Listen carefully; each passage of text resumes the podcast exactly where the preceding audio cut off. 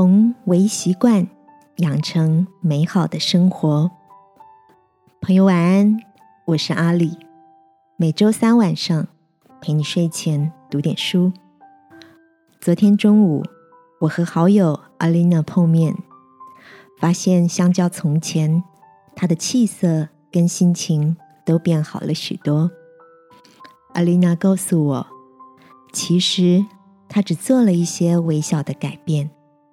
没想到，却收获了更有活力的生活。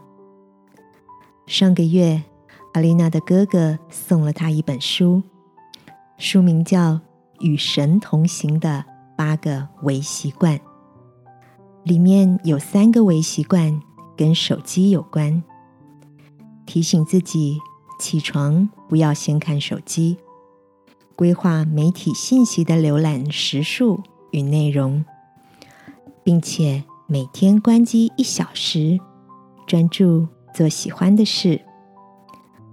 另外两个微习惯是跟所爱的人有关：每天与他人共进一餐，每周与朋友谈心一小时，感受真实的交流和温暖。书中的最后三个微习惯，则是跟天赋有关。建议早中晚以祷告静心，安息日好好休息，每周规划进食养心的时间。听着好友的分享，我可以感受到这些微习惯在他身上所留下的影响力，也开始想跟他一样启动这些微小的改变，慢慢塑造。让身心愉悦的生活新风貌，就像圣经所说的：“没有人把新酒装在旧皮袋里，若是这样，皮袋就裂开，酒漏出来，连皮袋也坏了。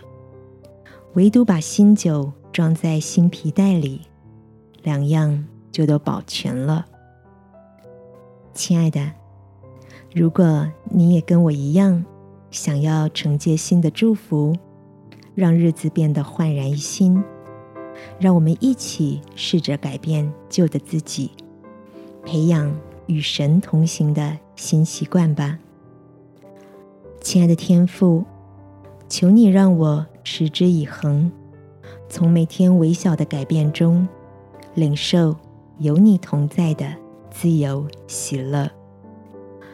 祷告，奉耶稣基督的名，阿门。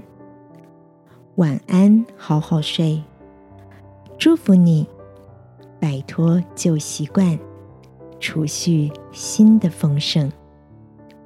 耶稣爱你，我也爱你。